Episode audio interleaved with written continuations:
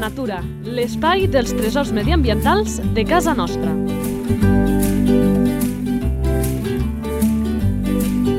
Un espai conduït per Francesc Balanyà.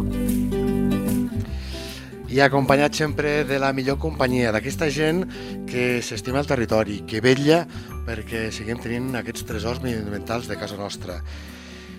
I de veritat que qui ens acompanya avui representa a una entitat que de l'1 al 10 per mi fan un treball d'un 15. Parlarem de l'animal que ens presenten, però també parlarem d'aquesta entitat, d'aquest zoo del Pirineu, que si algú no l'ha visitat ja fa tard, i ho farem parlant amb una de les seves màximes responsables, amb la Estània Cuspertova. Estània, molt bones. Hola, Francesc.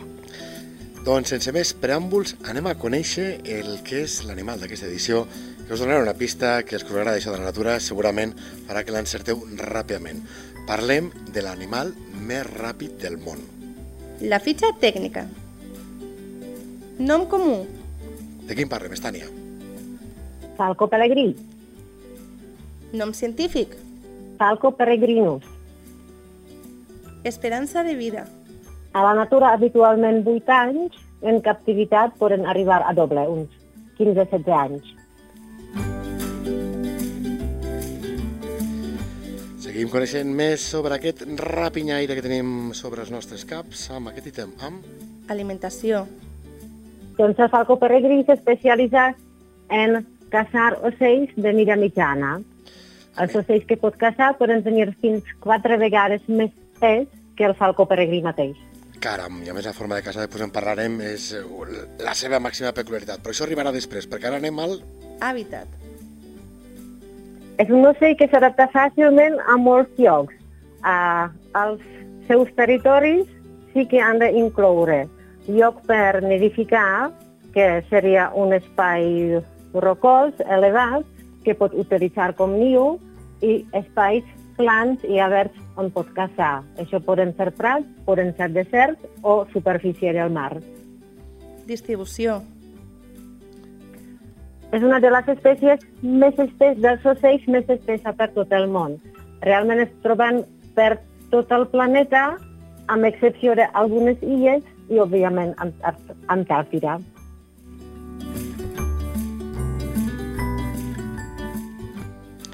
Anem amb... Activitat? Els... Ja que és un ocell que viu en molts llocs, llavors tenen comportament diferent. Mm. Els falcons peregrins, que viuen al nord, llavors migren, mentre que els ocells, que, els falcons peregrins que viuen aquí, a Catalunya, eh, es queden aquí tot l'any. Sí, de fet, això també després ens farà que ens qüestionem alguna cosa quan estiguem en natura punta de llengua, però això serà després, perquè encara hem de seguir amb la fitxa tècnica i ara ho fem amb... Reproducció. Doncs falco peregrí habitualment forma parella de per vida. Mm. Tot i així, per sobreviure, les femelles són bastant pràctiques. Uh, cada any, abans de que comenci la temporada d'identificació, fan aquests espectacul espectaculosos vols d'emparellament, ho fan cada any, i la seva intenció és comprovar que el mascle aquest any també està fort i sa, perquè una vegada que la femella eh, estarà incubant els ous i després cuidant de les cries, necessita que el pare dels, de les cries pot assegurar tot el menjar. És una cosa molt peculiar, si llavors sí que fan parella de per vida, però si la femella veu que el mascle ja no és prou fort, uh, per assegurar sobrevivència de la família, simplement se'l va amb el veí, que és més jovenet i més fort. Caram, com la vida misma, eh? I de tot, hi ha de tot. Per tema de les cries, doncs, eh, habitualment comencen a edificar al mar. La femella posa un promig de quatre ous, neixen entre dos i tres cries cada any, creixen super ràpidament, com veu que quan neixen és el que entra dins d'un ou, molt petita coseta, i en cinc setmanes ja tenen la mira definitiva d'un falcó adult. I... Les cries se queden amb els pares al costat del niu unes setmanetes més quan ja comencen a volar els pares els observen i quan veien que les cries ja saben caçar i saben que per sobreviure han de caçar, es fan fora del territori. de nou, superpràctics. eh, clar, amb l'ítem que, que ve ara, m'imagino la resposta amb el que ens has explicat abans dient que era un ocell que teníem extès arreu del món, però anem a conèixer exactament. Salut de l'espècie. Uh, actualment, falco peregrí és una espècie protegida a nivell mundial. Tot i així, la seva població és estable o va augmentant lleugerament, depèn del lloc on viuen. Però hi ha una part molt interessant que als anys 60 del segle passat van estar uh, gairebé extingits. Caram, o sigui, de trobar-lo tot el món està pràcticament extingit? En molts llocs, el, sobretot els que diuen els llocs culturals, llavors allà va ser un problema molt greu. Es va unir tot el món um, cerca de la causa d'aquesta extensió. Van trobar que va ser un pesticida, DDT, que se posava als camps uh, i se va prohibir a nivell mundial. A llarg de temps, doncs, la població dels falcons peregrins va parar amb aquesta brutal baixada, se va estabilitzar i ara tornen a, a créixer la seva població i tornen als llocs on fa molts anys hi eren. Pues Vull dir que si tot el món s'uneix, encara es poden salvar les espècies. Eh, M'ho has dit de la punta de la llengua, Estània, perquè a vegades quan parlem de determinats animals, de determinada fauna del territori, doncs sembla que les notícies siguin tristes, però veure que hi ha casos d'èxit, com és aquest falcó peregrí també, eh, ens permet eh, amb algun somiar. Sé que vosaltres ho feu molt, però crec que hauríem de ser molta més gent que, que ens tiréssim al carro de pensar que un altre món és possible en aquest sentit de la supervivència de les nostres espècies. Eh? No, Francesc, no només somiar, sinó hem d'actuar, eh? Sí, sí, absolutament, Estània, absolutament d'acord. Vinga, va, que totes les espècies són importants, però és que aquesta té una qüestió que la fa única. Curiositats. Tal com ha dit Francesc, el falco pelegrí és l'animal més ràpid del món. Atenció, Ah. que ara l'Estània ens dirà quina velocitat pot arribar a agafar. Ara, als vostres caps, deixaré allò de la intriga, penseu quan pot ser aquesta velocitat. Però quan pot ser? Estània, I llavors, De quan és la velocitat màxima medida fins avui a dia, 389 km per hora.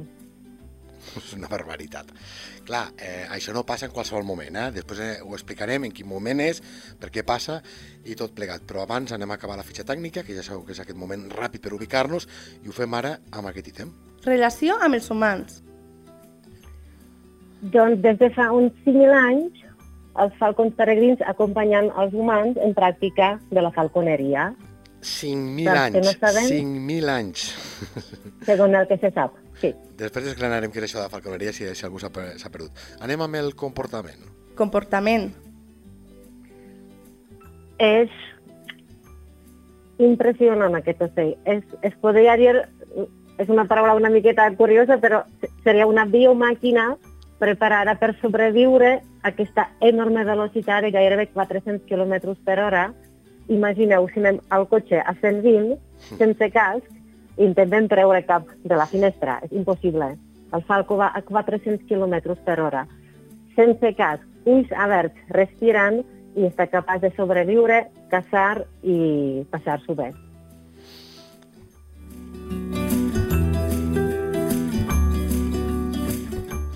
A veure, que anirem amb un ítem que a mi m'interessa bastant, el disparo, Identificació a la natura. perquè amb algun rapinyaire és un servidor a vegades s'hi perd, eh? perquè hi ha animals que semblen al falcó però tenen tonalitats eh, de, de colors diferents. Com sabem que allò és falcó pelegrí i no és algun altre ocell que, que s'assembli? Com és aquest falcó pelegrí? Vale, com primer, no és tan fàcil veure'l, són bastant, eh, com que viuen als llocs rocosos, llavors no són tan fàcil de veure a la primera vista. Però, com el podem distingir? El, és de mirar mitjana, el pit és bastant claret, amb unes línies uh, fosques, uh, horitzontals, l'esquena és de color blavós grisós, els ulls són molt grans i negres, i bastant destacant seria una línia vertical que està al costat dels ulls. I ens falta un ítem per acabar aquesta fitxa tècnica, que és... Problemàtiques.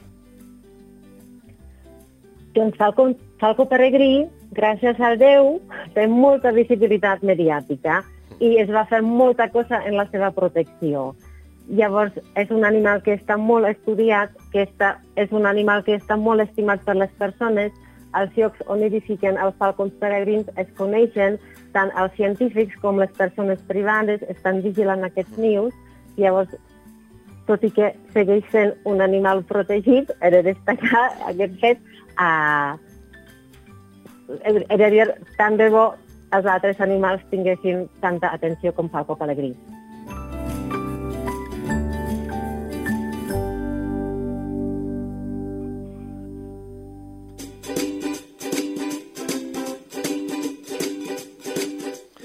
Vinga, que el seguim descobrint. Sabies que... Clar, abans ja hem explicat una eh, curiositat que és això de com assoleix aquests pràcticament 400 km eh, per hora, però això, diguem-ho així, Estània, no és amb un vol normal, sinó en un determinat moment. Sí, es diu picant i és la manera de caçar de falcó pelegrí. El falcó pelegrí té una vista brutal, uh, una gran alçada, uns 500 metres sobre terra. Nosaltres no el podem veure, ell pot veure tot el que passa per sota. Si veu que vola, per exemple, un ànec o un colom, què fa? Tanca les ales i es deixa caure en picat. I és just quan arriba a aquesta enorme velocitat. A la, a la llargada de la baixada agafa cada vegada amb més velocitat. Uh, just per sobre de, de pressa, doncs frena una miqueta, estira les, les cames i agafa la pressa. La agafa a l'aire, uh, després frena fins que arriba a terra i a terra després acaba la feina de caçar, mm. per dir-lo d'una ah. manera maca.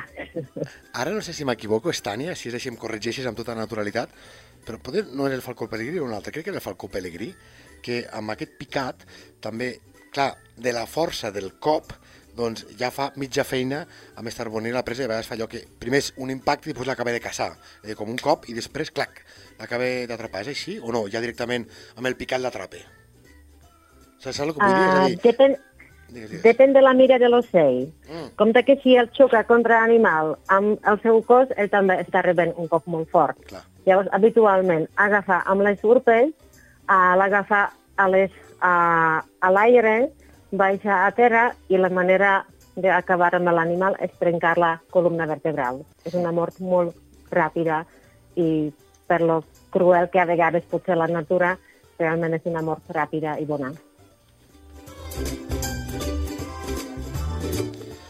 I a més diria que d'aquesta posició, que més o menys us podeu imaginar, d'un ocell que es deixa caure al buit, que agafa la forma el falcó pelegrí, doncs, com passa també amb altres coses de la natura, la ciència n'ha copiat la forma per l'aerodinàmica d'alguns determinats avions. No sé si tu coneixes això, Estània.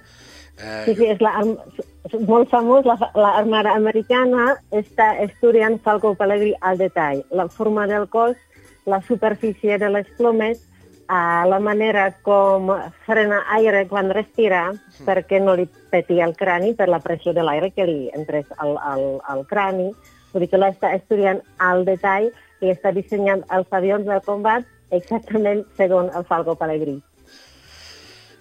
Parlant d'avions, també és una curiositat que això he llegit, eh, que el Falcó Pelegrí s'ha utilitzat en alguns aeroports, per exemple el de Montreal, al Quebec o al JFK de, de Nova York, no? Tot plegat per què? Uh -huh. Doncs per espantar ocells que podrien causar accidents en estavellar-se amb els avions.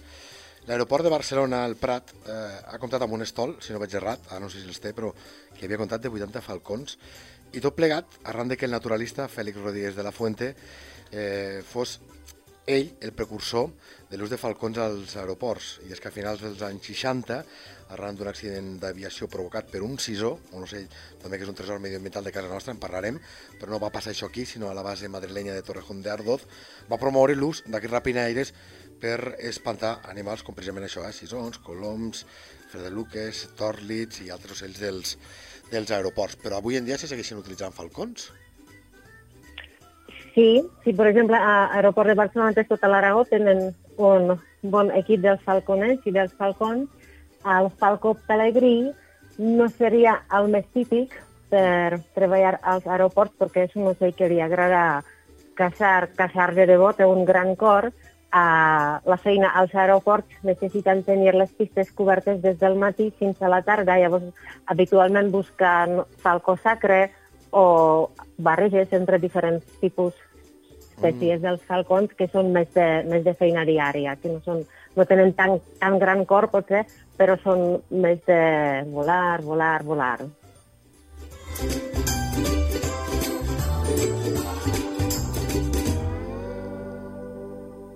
El falcó també ens permet endinsar-nos, eh, per mi, en una cosa que, si cal dir-ho 45 vegades, ho diré 45 vegades, ens permet exemplificar la fantàstica feina que es fa al Zoo del Pirineu. Jo em vaig quedar frapat una vegada que, que hi vaig anar, crec que ja he anat quatre vegades, eh, tres segures, eh, però ja us he dit que no serà ni la, ni la última ni la penúltima, perquè s'hi gaudeix moltíssim, de veritat. De l'1 al 10 és una activitat 15 recomanable per lo que gaudeixes, pel que aprens i sobretot, després hi entrarem perquè estàs donant suport a una tasca que no trobem arreu del país, això ho explicarem després.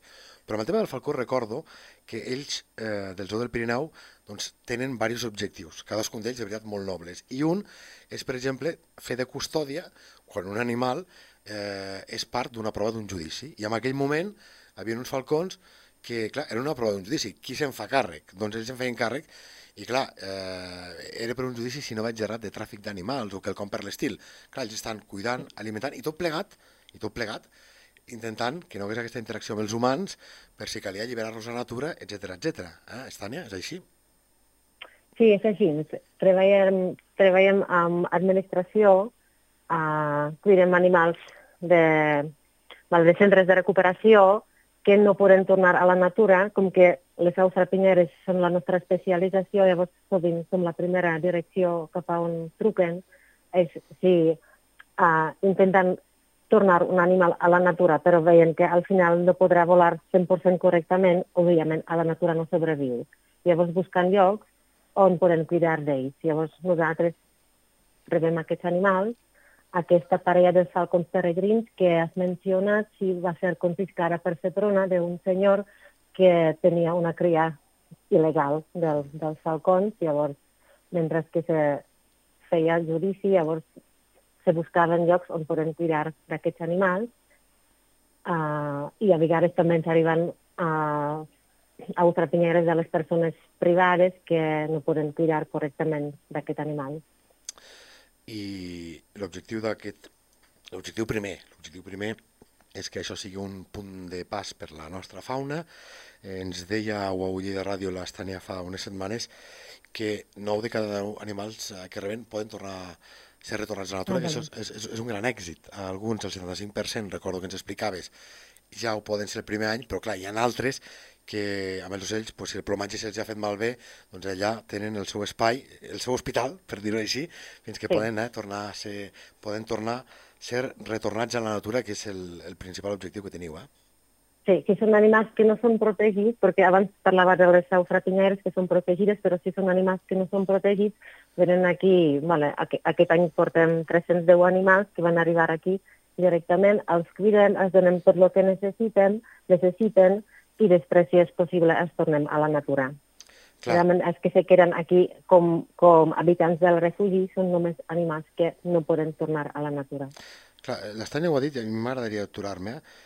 reben i sobretot fan, fan una feina en molts àmbits, eh? però només aquesta d'atendre els animals autòctons no protegits, perquè això sí que ho fan els centres de, de recuperació de fauna que tenim distribuïts arreu del país, clar, és, és una tasca ingent, eh, enorme, i no sé si trobem a altres llocs de, de Catalunya. No sé si et consta que hi ha gaire centres més així hi ha, hi ha santuaris o, o refugis, potser més petits, que no poden assumir tants animals o assumir, agafar només un cert tipus de l'animal. Nosaltres, el nostre criteri és que tota, cada vida és valuosa i intentem ajudar a qualsevol animal, és indiferent si és estimat per gran població de les persones o no. Cada vida compta i lluiten per cada, cada animal que necessita ajuda. Sí, en aquest sentit, no sé si feu una publicació a les xarxes i tot per, per una cria de porc senglar, que la tenen crucificada a tot el país, i ah, sí, sí que sí.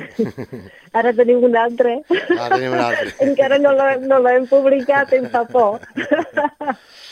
clar, eh, és que són, són vides eh, que, clar, que també si tenim superpoblacions de conills, de porcs senglars, és més culpa de l'activitat humana que no pas de les pròpies bèsties. I, Clar, i, no, no, sí, sí, és, és així, que ells no tenen culpa. Absolutament, no? I per tant... Clar, nosaltres que... no anem a la natura agafant els animals de la natura, que si els acceptem, uh, aquests animals realment necessiten ajuda i si és possible, per exemple, aquest petitonet que va arribar fa tres dies, estarà aquí, no sé, dos tres mesos, mentre que necessita llet, estarà en un lloc que no està accessible a les persones uh, perquè no volen que s'amanci i aquest sí que tornarà cap a la natura. L'altre, aquest que era tan mediàtic, sí. ens va arribar molt mans i aquest ja s'ha de quedar aquí perquè, clar, un, un animal mans no pot tornar a la natura. I en aquest sentit, eh, penso que l'estratègia que, que han fet, a més el que més m'enamora, eh, i el que fa que eh, estigui, vamos, me jugaria la vida que hi tornaré i més aviat que tard. Eh, amb aquells animals eh, es fa una cosa que és fer-ne pedagogia. Pedagogia pel que tantes vegades hem dit en aquest programa i crec que tothom qui ha passat comparteix que coneixes el pas previ a estimar i per tant protegir i tindre actituds de cura molts ho hem intentat fer amb activitats, jo també faig activitats de natura, n'he fet tota la vida, però com ho fan ells, a mi m'enamora.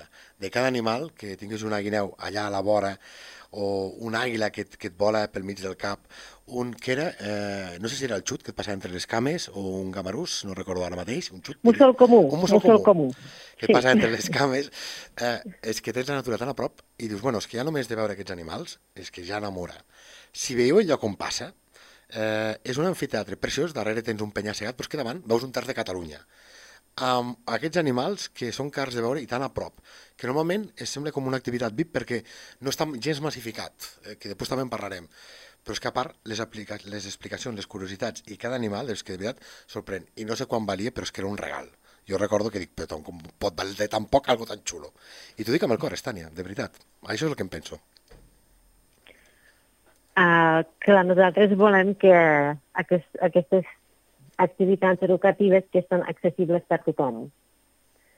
Sí. I ja que estem una miqueta lluny, estem a prop de les pistes d'esquí de Port del Comte, vull dir que no per tothom és agafar cotxe i, i estar aquí en 5 minuts. Sovint la gent ha de fer dues hores de viatge Clar. per arribar aquí, llavors ja té despeses amb, amb transport per amb venir aquí. Llavors hem posat els preus mínims que pensem que hauríem de, hauríem de, de cobrar. Clar, aquests diners que cobrem són els, de moment els únics ingressos que tenim per poder cuidar d'aquests animals, per poder seguir treballant com centre de rescat dels animals. No anem sobrats, però d'alguna manera ens estem defendent amb aquest, amb aquest preu.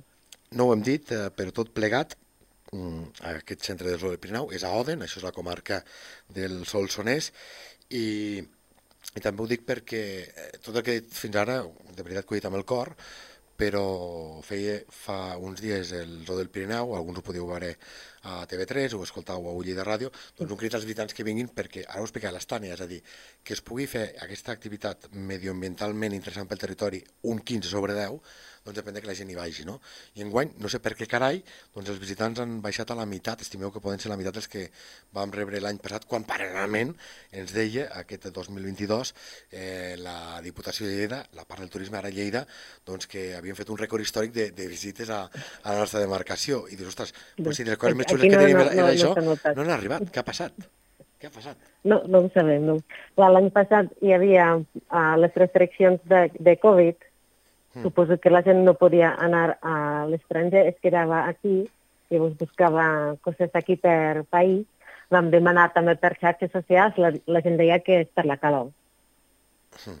Llavors, clar, per nosaltres, per la gent és una decisió, vale, anem a Tibidabo o anem al Sol del Pirineu, per nosaltres clar, necessitem aquests ingressos de les, de les, dels nostres visitants, intenten que aquests diners que ens deixen, que les compensem amb unes experiències úniques, sí. uh, molt educatives, però sí, sense, sense, sense la gent no, no podem seguir treballant. Després en són, de... són ells la, la, la clau per, és, és la clau per poder seguir treballant tant per la part econòmica, que òbviament sempre hi és perquè animals han de menjar, però també dona sentit a la, a la feina que fem, perquè sense educació ambiental, vull dir que jo considero que cada animal que ve aquí perquè algú el va agafar de la natura i no havia falta, és un fracàs nostre d'educació Llavors, educació ambiental és, és la base aquí. Per això també seria guai si la gent vingués a conèixer el lloc, els animals que acaben ser víctimes de maltracte humà. Sí, absolutament. I perquè veu que, que no sóc jo el, el que dic que és una gran experiència, eh, no fa massa, eh, la gent que ens acabeu d'escoltar amb aquest podcast penjat a l'agost del 2022, eh, fa escasses setmanes s'arribava a les 1.000 valoracions a Google del Zoo del Pirineu i obtenia, que es diu ràpid, una nota amb 1.000 opinions de 4,7 de mitjana sobre 5. És a dir, que poques referències trobaríem amb, amb aquestes puntuacions tan elevades del que és aquesta experiència. Després parlarem de més coses que s'hi fan, però abans anem a un altre aspecte, tornem al Falcó, que és el tema que ens ocupava, i després també explicarem algunes activitats eh, que es fan aquí al Zoo del Pirineu.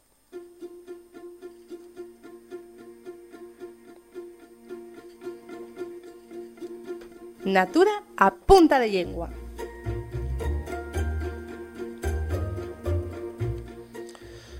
A veure, que del falcó és dels animals que trobem diverses dites, eh? N'hi ha unes eh, que diuen el bon caçador jove a la garça i el vell al falcó. Jo no l'entenc, no sé si l'Estània sap a què es refereix, però és una frase que, que es diu, i n'hi ha una altra que diu l'àguila vola molt alta, però el falcó la mata. Això és en sentit figurat, o, mata, o, o el falcó mata àguiles, no és pas així, eh? No seria el més típic, però seria més o menys el que he explicat, que amb aquesta gran velocitat que va el falcó està capaç mm. d'agafar presa que pesa fins quatre vegades més que el falcó mateix. No és la mira, és la velocitat que, que el fa tan, tan poderós. I després en llegiré tres juntes perquè tenen un denominador comú que fan referència al 25 de març, que és la Mare de Déu de març. Eh? Eh, Mare de març passada arriba el falcó i se'n va a la becada. Aquesta és una. Per l'encarnació ja volen l'esparver i el falcó. Per la Mare de Déu de març, falcons per totes parts. Si no els veus venir, prepara't a patir. Clar, però el falcó eh, a Catalunya és d'aquests ocells que no marxa. Altres llocs sí que fan la migració perquè, de fet, el, el, el, el seu nom, Pelegrí, indica i ve d'aquí, de, de que migre, però això és en algunes zones del món i no passa aquí. Què deu passar amb això? Perquè ara especulem, no sé si les Tànies ho sap. Bueno, ho vaig mirar, també per no equivocar-me, clar, jo soc txeca. En Txèquia els falcons sí que migren. Uh, aquí, a l'hivern, arriben els falcons grans del nord quan estan migrant cap a, cap a... És una miqueta caos, no?, perquè tenim aquí els, els falcons uh, del país mm. i després a la tardor passen tots els falcons grans del nord quan, quan se van a migrar cap a l'Àfrica. Uh, però m'ha sorprès que, no parlant només del falcó, sinó també de l'esparver, que també seria una altra pinyaire que realment no migra, sempre està aquí. El que podria ser al març és uh, començant a incubar, i és quan són més escandalosos, és quan les femelles al niu a vegades estan cridant als mascles com fan un piu, piu, piu, que tinc gana, portar menjar. Llavors el mascle, llavors, el mascle va a caçar i quan està tornant amb la, amb la presa cap al niu, llavors fa un cutxuc, cutxuc, cutxuc. Llavors li està dient, espera'm, carinyo, que ja estic arribant. Llavors, són més, es senten molt més, són més, més se poden percebre millor que, que hi són. Potser que serà per això. Clar, és que a més moltes frases eh, del costumari català hem vist, amb exemples d'altres animals, que el que passa és que falses percepcions humanes doncs n'han derivat a una manera de pensar. Mm, aquesta seria una bona, una bona teoria. Et fico un, un crit del falcó, eh, no sé si és aquest el que et referies o és una altra cosa.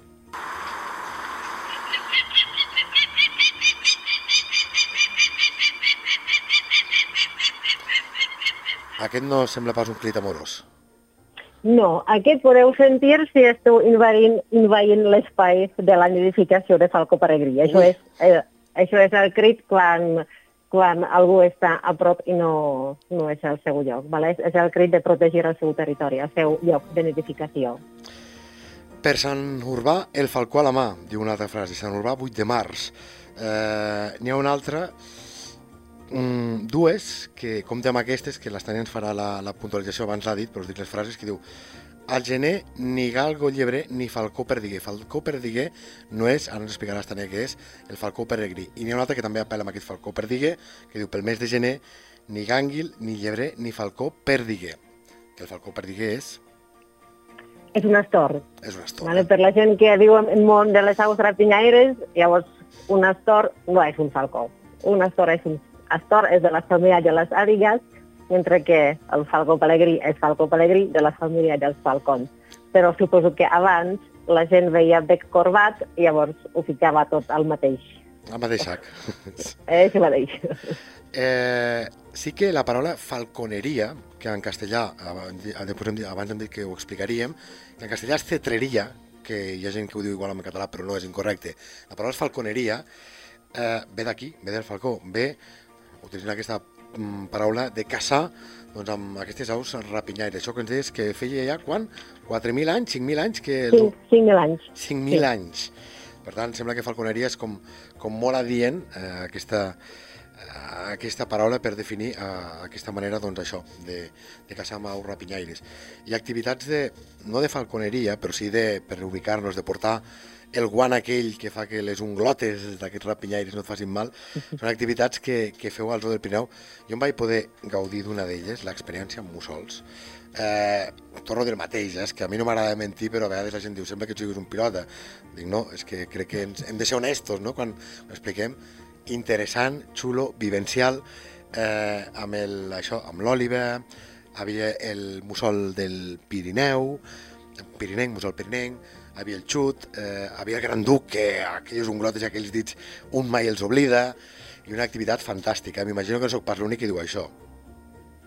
Sí, la gent que participa, clar, com que es fa en grups petits, perquè realment estem treballant amb els ocells que no poden tornar a la natura i hi ha molta responsabilitat per part meva, que jo porto aquesta Clar. activitat, uh, vull que és molt educativa, molt sovint la gent tenim unes idees no correctes sobre com funciona la natura i jo intento bueno, explicar realment com és la natura, que no sempre tot és tan rosa com ens pensem, uh, i si fem experiència amb mussols, llavors l'objectiu principal és perquè la gent entengui millor com funciona la natura i si vol ajudar, que tingui la informació correcta i les eines correctes, que a vegades si volem ajudar i no tenim coneixement podem fer coses molt desastroses. Clar, eh, jo també vaig explicar ara per acabar d'animar la gent, eh? però no és el més xulo, és, és per mi tota la resta, però ja només imagineu-vos aquesta foto, això de que les xarxes tiren tant, doncs tenen uh, aquests animals tan majestuosos al braç, amb aquella funda que ningú ve al, al cap. Clar, uh, que te la passes amb el teu amic, company, familiar, pare, fill de l'ocell que et fa eh, cas. Només això ja, ja pagaria la pena doncs, el viatge però és que clar, és tot la gent busca això i jo busco la part educativa. Però és que clar... La, busca, la gent busca la foto aquesta tan espectacular i jo, mentre que els tinc entre les meves mans, clar, sí que, òbviament, intento que s'ho passen el millor possible, uh, que els animals també s'ho passen perfectament, però la part educativa per mi sempre és la més important. Però és que és el que anava a dir, però clar, aquest és l'element com a tota cosa publicitària que troba la gent, però és que després us quedareu això amb les fantàstiques explicacions, amb... Crec que si, si teniu allò una mica de sensibilitat cap, a, cap al que sigui, se t'obre el cuquet de pensar que algunes coses les hem de fer diferent i per tant jo crec que marxes d'allà una mica més net d'esperit i amb unes ganes de transformar aquest món en positiu, que és el que vol, i per això ens ha agradat molt tindre'ls aquí, aquest zoo del Pirineu. Per això agraïm i molt, i molt a l'Estània que ens hagi dedicat aquesta estoneta per parlar del Falcó Pelegrí, però també per parlar d'aquesta fantàstica tasca que es fa des d'aquest zoo del Pirineu que trobem a Oden, al Solsonès. Estània, moltes gràcies i fins ben aviat. Moltes gràcies per mirar-me, Francesc. Adeu.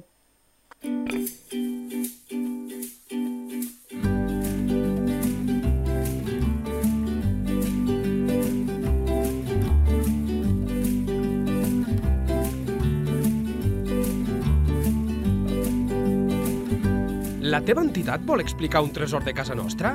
Un animal, una planta o un indret? Si és així, envia un correu a lleida24 arroba lleida24.cat. Lleida Natura, l'espai dels tresors mediambientals de casa nostra. Un espai conduït per Francesc Balanyà.